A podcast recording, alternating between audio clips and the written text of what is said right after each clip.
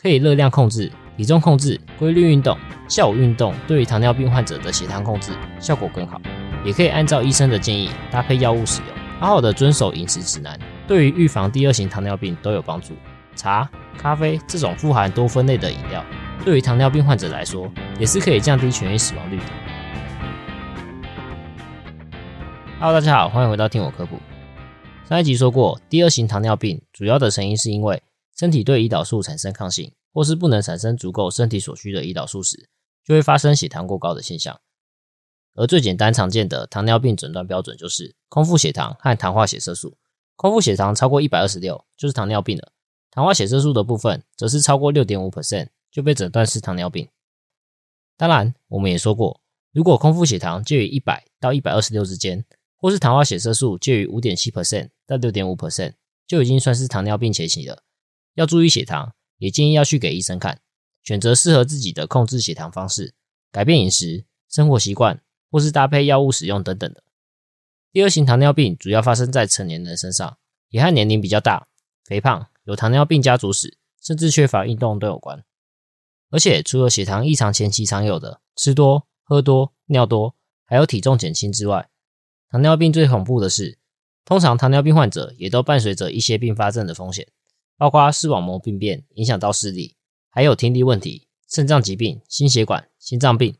罹患糖尿病也和全因死亡率上升有相关。那我们今天还是要来谈论糖尿病这个主题。今天会讲几个跟吃的、跟喝的有关的。还有糖尿病或血糖异常的人，什么时候运动对血糖控制最有效？那我们就开始吧。先来补充一下糖尿病前期。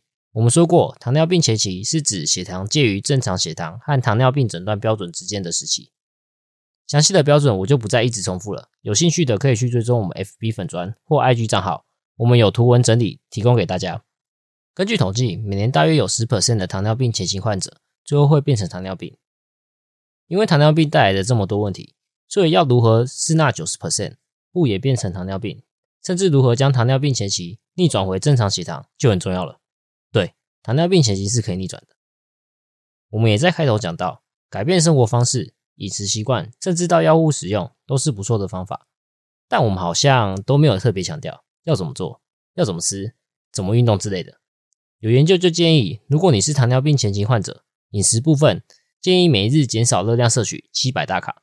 乍听起来好像很多，但事实上，只要你少喝一些饮料，下午茶的点心少吃一点，就可以达到了。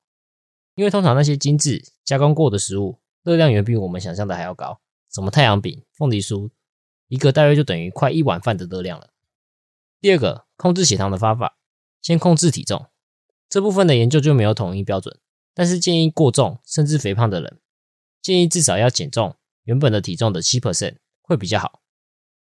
再来，我们一直说到的运动部分，其实也很简单，就是维持正常的运动建议，每日运动三十分钟以上。每周至少五天，也就是每周至少要一百五十分钟的中高强度运动。呃，好了，好像对一般人都不是这么简单。剩下的研究就是建议戒烟戒酒，改善睡眠品质，减少生活压力。以上这些，如果你都觉得你做不到怎么办？那就记下来。研究也说，其中一种方式就是记录下每天的热量摄取、运动量等等的，不知不觉你就知道有没有达到我们设定的目标了，会督促自己努力达成。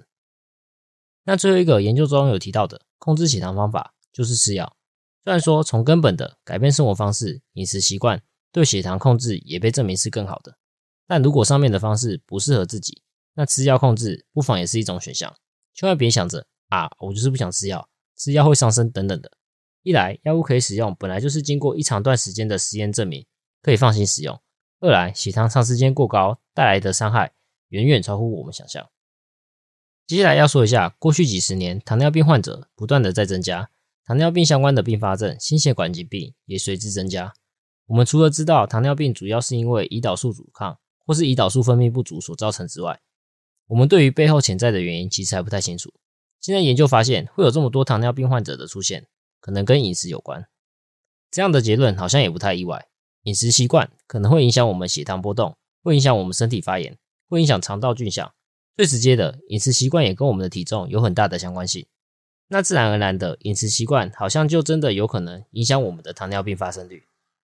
研究团队收集了1990年到2018年总共一百八十四个国家或地区的资料，考虑了年龄、性别、教育程度和发展程度来探讨。研究发现，在二零一八年的新发生糖尿病病例当中，有超过七成都跟不好的饮食习惯有关。那什么是不好的饮食习惯？那不好的饮食习惯，简单可以分成两类。第一类是伤害身体的食物吃太多，第二种是对身体有益的食物吃的不够多。举例来说，吃不够的像是全谷物、优格、蔬菜、水果、坚果这类的食物；那吃太多的像是精致谷物、红肉、加工肉品、果汁、含糖饮料、马铃薯、淀粉类的蔬菜。其中占比最高、对糖尿病影响最大的不好的饮食习惯，第一名是全谷物摄取不足。再来是精致谷物摄取太多，第三个是加工肉品吃太多，那最后几个也就是影响糖尿病最小的，像是坚果以及蔬菜吃不够，这几种是对糖尿病影响比较轻微的。同时研究也发现，研究选择的一百八十四个国家或地区，他们的糖尿病发生率都是逐年上升的，没有例外。也就是说，糖尿病真的是全球性的问题。研究也说，这种不良饮食影响的造成的糖尿病，跟女生相比。在男生身上比较明显，跟老人家相比，在年轻人身上比较明显，跟农村相比，在城市的影响比较大。会有这样的结果，就跟上面提到的原因有关。有可能这群人因为生活便利、社交聚会、环境影响等等的，导致他们在饮食的选择上，容易选择加工制品、含糖饮料、红肉肉品等等的相对不健康的食物，最后就容易有血糖异常、糖尿病的发生。所以，如果可以的话，还是请大家要注意。健康的饮食还是很重要的。注意以上这些 NG 的饮食习惯，小小的行为就可以让自己远离糖尿病。既然都说了饮食很重要，饮食在第二型糖尿病的发展当中扮演着重要的角色。那我们就来看看台湾的资料。还记得上一集我们说过，吃足够的水果是可以降低糖尿病风险的。那这次我们把这篇研究的其他结果也来看一下。那这边研究的目的是想知道，如果我们尽力遵守卫福部提供的最新版本。台湾每日食物指南是不是可以降低罹患第二型糖尿病的风险？研究利用每个人对于六大类食物的摄取量跟建议你的摄取量去做评分，分数越高，代表你越遵守饮食指南的建议。结果发现，分数最高的前百分之二十五，跟分数比较低的百分之二十五相比，罹患糖尿病的胜算比是零点六七。也就是说，分数越高，越遵守饮食指南的建议，确实是真的可以降低糖尿病的罹患风险。而且，如果你很厉害，吃的比建议摄取量还要更多的时候，保护作用依然存在，只是统计上的结果不显著。如果我们更进一步排除那些早就已经改变饮食习惯的人，或是已经罹患糖尿病有在吃药控制的人，去排除他们可能对结果的干扰，好的饮食习惯对于糖尿病的保护作用会更明显。总而言之，研究发现，好好的遵守台湾每日食物指南的人，罹患第二型糖尿病的风险比较低。说完饮食，那接下来说一下。另一个也是很重要控制血糖的方式，运动。我们都知道，运动对身体是有益的。运动可以帮助糖尿病患者控制血糖，也可以降低相关的并发症风险。也知道，根据运动的类型，可以分为从事有氧运动，像是跑步；也可以从事无氧运动，像是重训。甚至我们也知道，对于运动时间的长短、强度，也有一些建议的标准。但大家有想过吗？什么时候去运动？也就是说，运动的时间点可能也很重要。其实我们在之前介绍代谢症候群的集数有介绍过，当时有说过，跟晚上运动相比，早上运动对于预防代谢症候群的表现有比较好的效果。那类似的问题，什么时候去运动，对血糖控制有没有差异？这篇回溯性的观察研究，研究了两千四百多位体重过重的糖尿病患者的运动数据，追踪第一年的相关数据之后，发现第二型糖尿病的患者，如果是下午去做运动，跟其他时间点相比，血糖控制的比较好。糖化血色素像这样的最明显。接着进一步追踪完四年的相关数据之后，看到血糖依旧是下午的那群人控制的最好，也有最多人因此停止服用降血糖药物。看起来这个结果跟上次的代谢症候群结果有点像，但也因为是观察型的研究，所以当然不免的有一些常见的限制，例如说还是没有办法确定基转是什么，也没有办法确定真正的因果关系，同时它也没有测量睡眠。或饮食状况等等的其他数据，但总结来说，无论是早上、中午、下午还是晚上，只要定期的做中高强度的运动，都和糖尿病患者的平均血糖浓度较低有关。只是下午做运动的效果更好而已，特别是在运动开始的第一年。当然啦，我们也不会因为这样就说如果不是在下午，我就不去运动。对于一个糖尿病或糖尿病前期的患者来说，最重要的是先找到一种喜欢的、适合自己的运动，并且可以长期的维持，再来追求效果的更好。今天的最后来说一下喝饮料，一边刊登在英国医学期刊上的研究，这个研究是想要看对于一些罹患糖尿病的人来说，喝饮料和死亡率的关系。但这边的饮料除了你我想象中的手摇杯之外，当然也包含咖啡、茶、牛奶。一些我们印象中比较健康的饮品，研究追踪了一万五千多位美国人，平均追踪十八点五年，结果一点都不意外。结果发现，每天固定喝超过一杯的含糖饮料，会让整体的死亡率风险增加百分之二十。但如果含糖饮料中加的是代糖的话，跟大部分想象的一样，就没有发现会显著增加死亡风险。代糖的饮料是稍微可以喝的。相反的，如果每天固定喝四杯咖啡，或是两杯茶，还是五杯水，大约都可以降低整体的死亡率两成。关于茶的部分，我们可以岔题来讲，也有另外一篇日本的前瞻性研究，对于糖尿病患者来说，喝绿茶或喝咖啡都可以有比较好的存活率，也就是一样，全因死亡率会降低。跟不喝绿茶的人相比，每天至少喝一杯绿茶的人，大约可以降低十五 percent 的全因死亡风险；喝两到三杯绿茶的人，可以降低更多。可以降二十七 percent 的全因死亡风险。每天至少喝四杯以上的人，甚至可以降四成的全因死亡风险。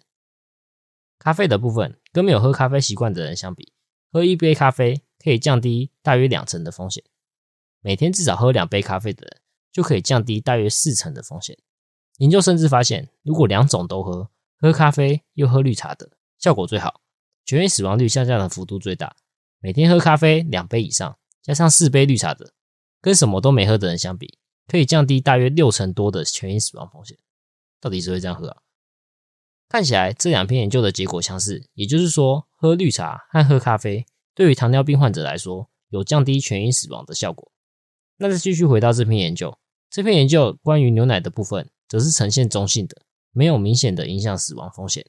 那这篇研究除了全因死亡率之外，这篇研究也看了心血管疾病的发生率。结果和全因死亡率类似，含糖饮料是危险的。喝越多含糖饮料，心血管疾病风险越高，心血管死亡率也越高。另外，咖啡对于心血管疾病是有保护作用的，和心血管疾病的发生率呈现负相关。总结来说，这两篇关于饮品和糖尿病之间的研究，其实还是那样，喝含糖饮料不好。相反的，喝咖啡或喝绿茶取代含糖饮料，可以有效降低的死亡风险。也就是说。对于糖尿病患者来说，也不一定要喝水了，偶尔喝咖啡、喝绿茶也不错。那总结一下今天讲过的，我们讲的糖尿病前期的血糖控制方式，可以热量控制，每天减少七百大卡的摄取；体重控制，减重七 percent；规律运动，也可以按照医生的建议搭配药物使用。再来，我们听到饮食的重要性，好好的遵守饮食指南，吃足够的全谷物、蔬菜、水果，少喝含糖饮料，少吃红豆、加工豆品。对于预防第二型糖尿病都有帮助。接下来我们也提到，运动也是一个不错的选项。如果可以选择的话，下午运动对于糖尿病患者的血糖控制效果更好。最后我们说了，饮料、茶、咖啡这种富含多酚类的饮料，对于糖尿病患者来说也是可以降低全因死亡率的。但含糖饮料是危险的，最好少喝为妙。那我们今天就讲到这边啦，感谢您收听今天的听我科普。如果喜欢的话，也欢迎订阅。如果有任何问题或是想听的主题，也欢迎底下留言。拜拜，我们就下期再见喽。